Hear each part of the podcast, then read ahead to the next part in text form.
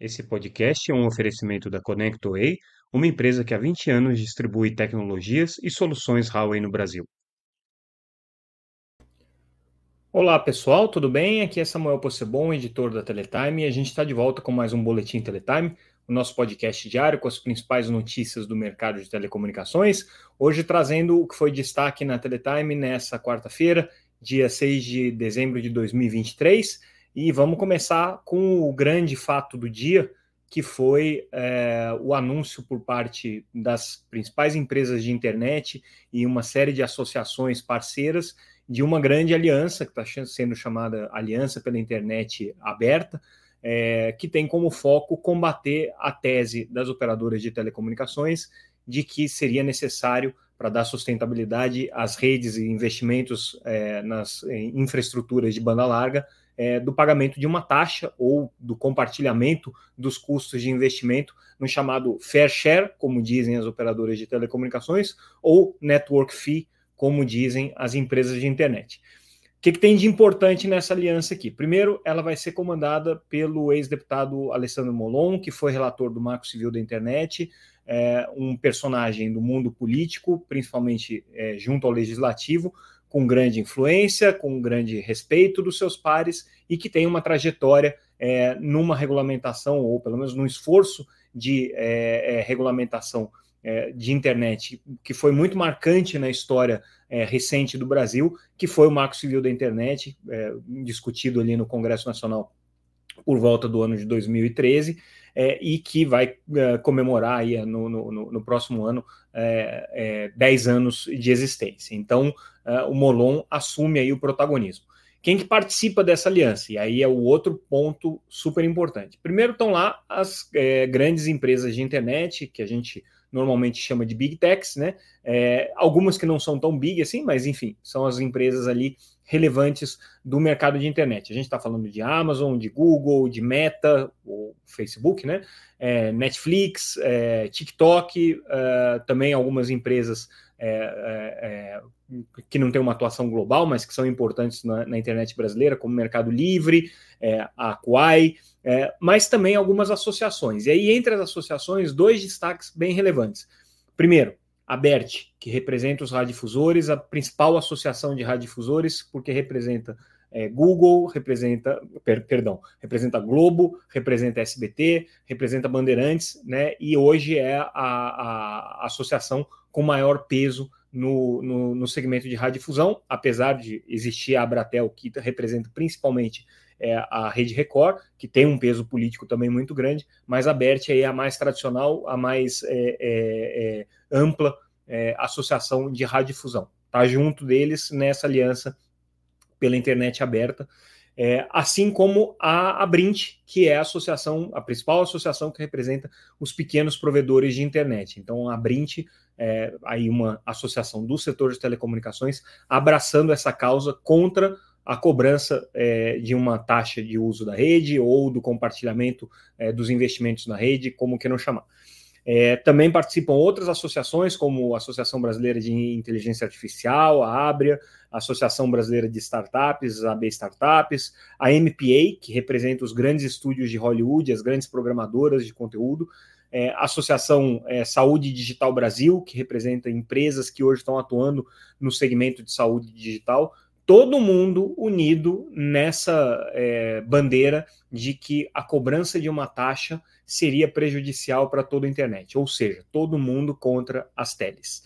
É, essa bandeira das teles, ela talvez esteja mal colocada nesse momento, porque em nenhum momento se fala da cobrança de uma rede, é, de, uma, de uma taxa de uso da rede, isso daí ainda é uma questão muito de narrativa, mas se fala é, nesse compartilhamento, seja de receitas, seja de investimentos, né, é, que são é, é, gerados aí, dos, dos ganhos que são gerados na economia digital. Então, hoje, nesse momento, existe esse antagonismo. Empresas de telecomunicações versus um grupo aqui bastante representativo e grande é, de empresas que são contra contra é, a visão das operadoras de telecomunicações de que é, é necessário fazer é, um compartilhamento aí desses esforços de manutenção da infraestrutura. É, tem um outro aspecto importante aqui. A, a AIA, né, que é, o, é o, a, a, sigla aqui para Aliança pela Internet Aberta, é, tem como propósito principalmente qualificar o debate do ponto de vista de estudos, números, dados e é, é, é argumentos. Então, o que o deputado, ex-deputado Alessandro Molon colocou de maneira bastante enfática na fala é, que ele fez de lançamento dessa aliança é que eles querem trazer dados, eles querem trazer informação.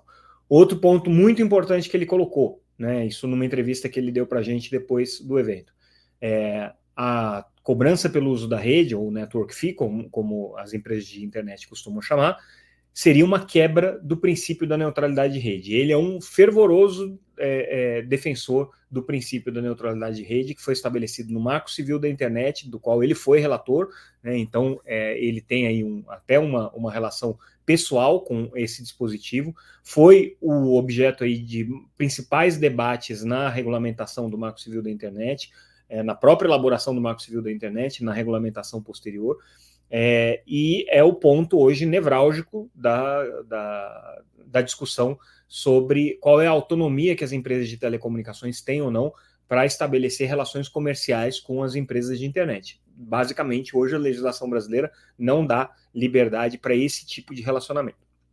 Então, é, o debate está colocado. É, importante notar que estavam presentes aí no lançamento dessa aliança o presidente da Anatel, Carlos Baigorre, que fez já muitas críticas às empresas de internet, mas também já fez críticas às empresas de telecomunicações no sentido de que não, não apresentaram ainda é, uma proposta concreta sobre o que, que elas querem.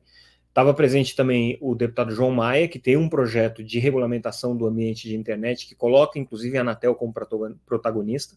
Destaco também a fala é, do representante da ABERT, é, que fez é, rasgados elogios à Anatel como um interlocutor e protagonista nessa, nessa história. Então, ao contrário do que algumas empresas de internet têm é, de, de discurso ou de visão de que a Anatel tem que ser excluída desse debate, pelo menos os radiodifusores que estão nessa aliança têm uma visão diferente, entendem que o debate tem que ser qualificado e tem que ser conduzido pela Anatel. Então, é, já é um ponto aí que a gente vai ter que observar de divergência entre é, os diferentes atores que compõem essa aliança. Mas é, o, a proposta está colocada. Nessa mesma reunião, é, nessa, nesse lançamento, o presidente Carlos Baigorre reiterou que a Anatel vai fazer um chamamento, um novo chamamento público sobre essa discussão do fair share ou do network fee. A gente já tinha antecipado essa notícia semana passada, e aí a gente traz mais alguns detalhes sobre isso, informações aqui exclusivas da Teletime. O que, que vai ser esse chamamento público? Basicamente, a Anatel está trabalhando com duas hipóteses. O, hipóteses a serem comprovadas, ela não tem ainda nenhuma posição fechada sobre nada disso. Ela está justamente querendo coletar é, subsídios para poder chegar a uma conclusão. Primeira hipótese: é, existe hoje um risco iminente de colapso da infraestrutura de telecomunicações pelo volume de uso é, é, proporcionado pelas empresas de internet versus os investimentos que estão programados para serem, para serem feitos na, na, na, na rede. Então, não haveria sustentabilidade para esses investimentos e a rede poderia colapsar. Essa é a primeira hipótese. A segunda hipótese é que, para necessidades futuras da sociedade, para políticas públicas, para é, é, ampliação da infraestrutura, haveria um desincentivo ao investimento, ou seja, as empresas de telecomunicações vão chegar num determinado ponto que não vão ter mais interesse de levar adiante é, a ampliação da infraestrutura de telecomunicações, e aí o Brasil vai é, pagar o preço por ficar defasado, por ter é, uma infraestrutura sucateada de telecomunicações em banda larga é, para atender suas necessidades futuras. São as duas hipóteses. Para as duas hipóteses, tem sete alternativas que a Anatel vai seguir. primeira delas, não fazer nada. Ou seja, está tudo certo, não tem o que se mexer, é, a situação não é a que a, que a hipótese é, é, sugeria. Segunda hipótese é que precisa ser criado um ambiente aí de pactuação entre as empresas de internet e as empresas de telecomunicações. Então, como dar às empresas de telecomunicações um maior poder de barganha nessa negociação ou não. Né? Terceira hipótese é você fazer uma cobrança pelo uso de rede. Quarta hipótese, você fazer uma cobrança pelo uso de rede só de uma parte das empresas de internet. É, quinta hipótese, você fazer uma cobrança para contribuição de um fundo é, para investimentos em infraestrutura. Né? E aí as empresas de internet pagariam para esse, esse fundo. é, sexta hipótese é que isso seja feito só por algumas empresas de internet. Sexta, sexta opção, né? E por fim, né, a, a, última opção aí é o que pode ser feito né, para você é, tornar os mecanismos mais eficientes, né, você conseguir criar mecanismos mais eficientes de é, é, solução de controvérsias entre os diferentes agentes aí do mercado. Então, são esses aí os cenários né, que a Anatel está projetando, que vão ser colocados em consulta pública. Cronograma disso daqui: pelo menos 90 dias de tomada de subsídios, mais o trabalho para elaboração é, é, da, da, consolidação dessa, desses subsídios aí vai tomar o primeiro semestre inteiro, a análise de impacto regulatório vai tomar o segundo semestre inteiro, e é, qualquer coisa efetivamente que vá ser publicada, seja uma consulta pública, seja é, uma proposta de, de, de regulamentação, só virá é, a partir de 2025. É com esse cronograma aqui que a Anatel está trabalhando. Ou seja, nada vai sair da Anatel tão cedo, né? É um debate que vai tomar o ano que vem inteiro, pelo menos essa é a perspectiva.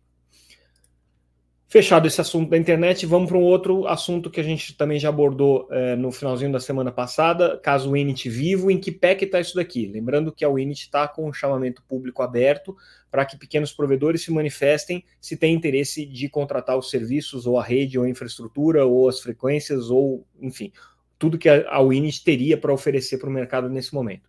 Segundo a gente apurou, Continua aberto esse chamamento, é, pelo menos a Anatel até agora não recebeu nenhum aviso de que o chamamento está encerrado, é, mas a Anatel, é, as fontes com quem a gente conversou, chamam atenção pelo seguinte: eles não vão fazer nada enquanto a Winit não formalizar um pedido é, de nada consta. Então a Winit tem que chegar para a Anatel e falar assim: olha, fiz tudo que você me pediu aqui para aprovar o meu acordo com a Vivo. É, gostaria agora que você dissesse que eu cumpri todas as exigências e me desse a, a concessão aí do, do da, da anuência prévia que foi solicitada e para a qual você já colocou aqui as condicionantes que seriam impostas. É, então, isso ainda não começou a acontecer. Ou seja, a Winit ainda não pediu para a Anatel para validar os procedimentos que ela é, está seguindo ou que ela já seguiu até esse momento. Tampouco as empresas, é, pequenos provedores de, de, de, telecomunicações, os PPPs, é, apresentaram para a Anatel qualquer tipo de é, encaminhamento, decisão, é, informação, dúvida, o que quer que seja, relacionado a se eles querem ou não utilizar a infraestrutura da Winit e em quais cidades. Então a Anatel não tem informação disso. Resumo da ópera: não tem nada que vá ser decidido nesse momento. Tá? É, ainda cabe é, esse, a conclusão desse processo aí de chamamento público junto aos PPPs, a Winit proativamente buscar a Anatel e dizer, olha, fechei tudo que eu tinha que ter feito e agora me dê, por favor, anuência prévia, e a Anatel, a partir daí é que ela vai dizer, ok, você tem anuência prévia, ou você não tem anuência prévia porque você não cumpriu algumas das exigências regulatórias que foram colocadas aqui na aprovação é, para que você venha receber essa anuência. É, paralelamente, né, obviamente, os prazos aí é, para a Winit cumprir os compromissos que ela tem para esse primeiro ano é, de compromisso na faixa de 700 MHz, que foi o que ela ganhou, né, onde ela é a, a, a prestadora nacional, estão correndo, vencem em dezembro, enquanto é, o, o, o esse, esses prazos é, é, não forem cumpridos também, né, a Wint está devendo para a Anatel né, uma série de, de obrigações aí que ela precisa atender.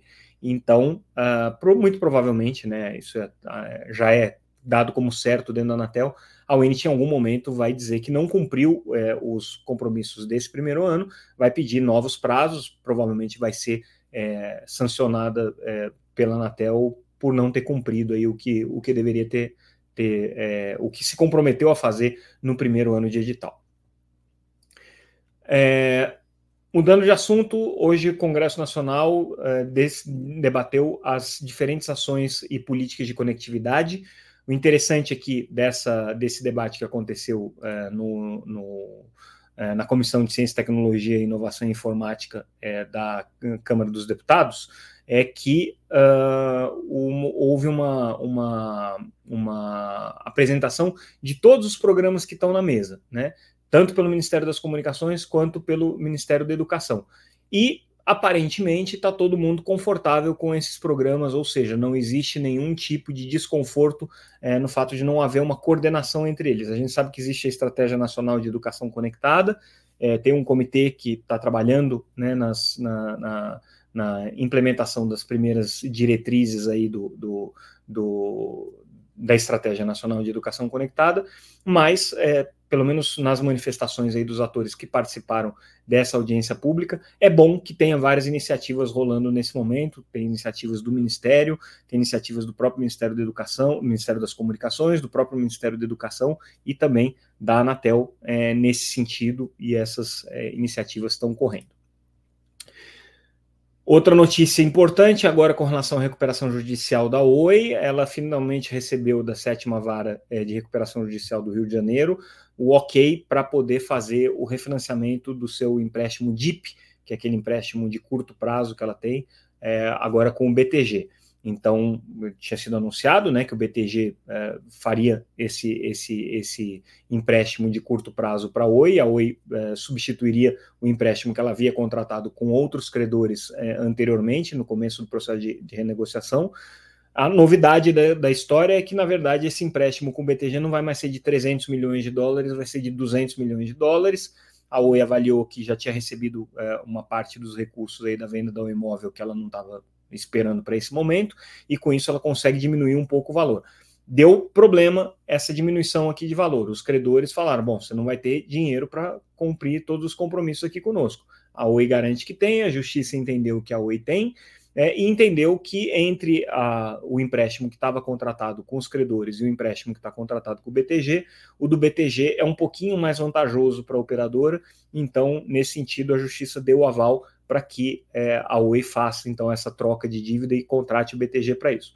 De novo, né, aquela é, é, situação em que o BTG tem sido, tem atuado aí como tábua de salvação para a Oi em vários é, momentos, né? E mais uma vez, nesse momento, emprestando dinheiro de curto prazo para a empresa, para que ela consiga arcar com esses compromissos que ela já tem assumidos aí é, com os credores, trocar e ter fluxo de caixa aí para continuar operando é, até ter um plano de recuperação judicial aprovado. Estudo interessante do IDC sobre é, conectividade em satélites de órbita baixa, de satélites LEO. É, segundo esse estudo, a perspectiva é que 20% é, das maiores empresas da América Latina contratem serviços de conectividade por satélite LEO. O que, que são satélites LEO? Satélites de órbita baixa. Existem hoje duas constelações operando é, nessas, nessas é, altitudes. Starlink, mais famosa, mais conhecida, né? E o OneWeb, menos famosa, menos conhecida. A Starlink, disparado aí, o maior player desse segmento de conectividade Léo, é, e basicamente o que esse estudo aqui está tá dizendo é que é, vai ter muito espaço ainda para crescer, né? Existe aí muita oportunidade de mercado para as constelações Léo atenderem o mercado até 2028. Seriam é, pelo menos 5 mil é, das maiores empresas da América Latina que vão integrar é, conectividade, segundo esse levantamento do IDC aqui. É, boa notícia no sentido de que é, tem um mercado aqui bom no, no estudo que o IDC apresenta para conectividade via satélite. Má notícia é que esse é um mercado que hoje tem poucos players, talvez no futuro, né, entrando aí é, outros atores, como né, a constelação é, é, da, da Telesat, que está para ser lançada, é, tem é, a perspectiva né, de, de, fortalecimento da constelação é, de órbita média da SES, que é a, a constelação M-Power, é, pode entrar aí no jogo, né? existem outros atores aí que estão se movimentando nesse sentido, mas por enquanto é uma oportunidade aí para ser capturada, principalmente pela Starlink, no futuro pela Amazon, que está para lançar o serviço aí daqui a pelo menos um ano, né? Vai começar a lançar com a constelação Kuiper. É, a OneWeb, que tem um, uma atuação um pouco mais restrita, e outros players aí que podem vir a entrar no mercado. Senado aprovou o projeto de lei, é, o PLP 77, que impede o contingenciamento do FUSH. Isso é importante, uma batalha aí que o Ministério das Comunicações estava é, travando para conseguir é, ter segurança de que o dinheiro, recur os recursos do FUSH não vão poder ser usados é, para fazer superávit do Tesouro.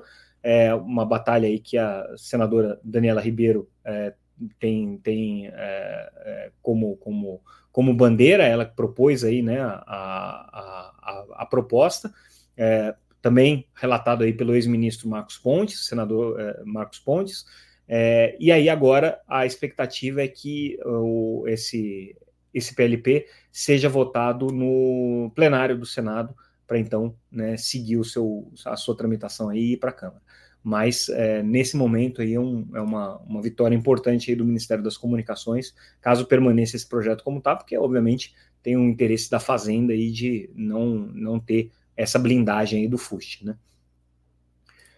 Notícia da pauta ESG, Vivo adicionando 200 carros elétricos à sua frota de veículos, é um, uma medida importante que ela faz para reduzir é, a emissão de carbono, de é, queima de combustíveis fósseis.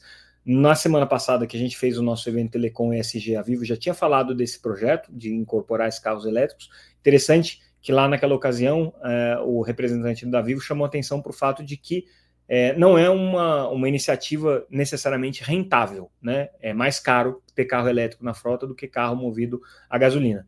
Porém, né, tá dentro da agenda SG, então assim, é um, é um, um trade-off que a, que a Vivo faz entre ter um, uma, uma é, utilizar um, uma tecnologia, né, nesse caso especificamente, né, um, um, um, serviço que é mais caro, mas atende aí as metas e princípios de emissões de carbono que a, a, empresa se comprometeu, lembrando que eles têm uma meta bem agressiva de redução de carbono. Né? A, a, a Vivo está é, bastante empenhada aí nesse, nesse cumprimento desse item da agenda ESG. Falando nesse ponto, a Liga, é, operadora no, no, no, estado do Paraná, é, fechou um acordo com o grupo Ludfor para oferta de energia no mercado livre. É, a Liga tem produção de energia limpa, né? tem produção de energia sustentável, assim como todas as operadoras de telecomunicações, e agora vai tentar é, rentabilizar um pouco esse investimento que ela está fazendo em energia sustentável, comercializando isso no mercado livre de energia, que é uma possibilidade para qualquer um que faz investimento em, em energia sustentável, porém, né, para uma empresa de telecomunicações, é, tem um desafio aí adicional, né, porque, porque não é o core business deles. Por outro lado, né, é, é uma super oportunidade para os clientes da liga, porque eles conseguem ter uma redução no custo de energia né, por conta dessa, dessa é, utilização aqui da, da capacidade que está sendo gerada pelo próprio, pela própria é, empresa. Né? Então, uma agenda importante aí do ponto de vista de sustentabilidade que a Liga é, encaminha. E a gente finaliza o nosso boletim de hoje é, chamando atenção para o segundo turno que vai ter que acontecer no Comitê Gestor da Internet para eleição dos suplentes.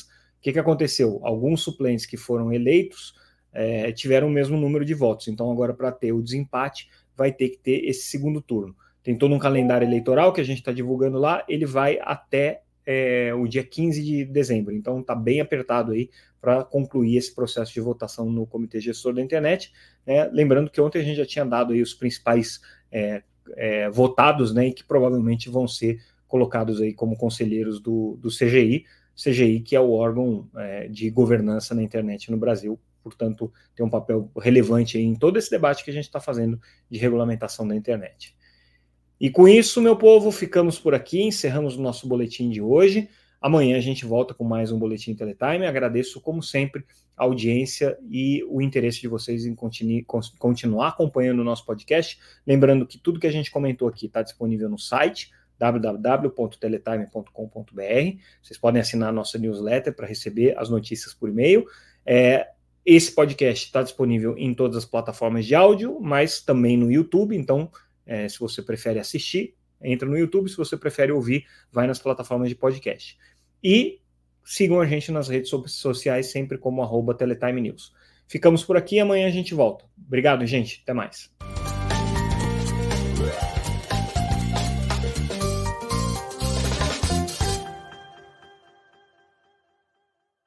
Esse podcast é um oferecimento da ConnectWay, uma empresa que há 20 anos distribui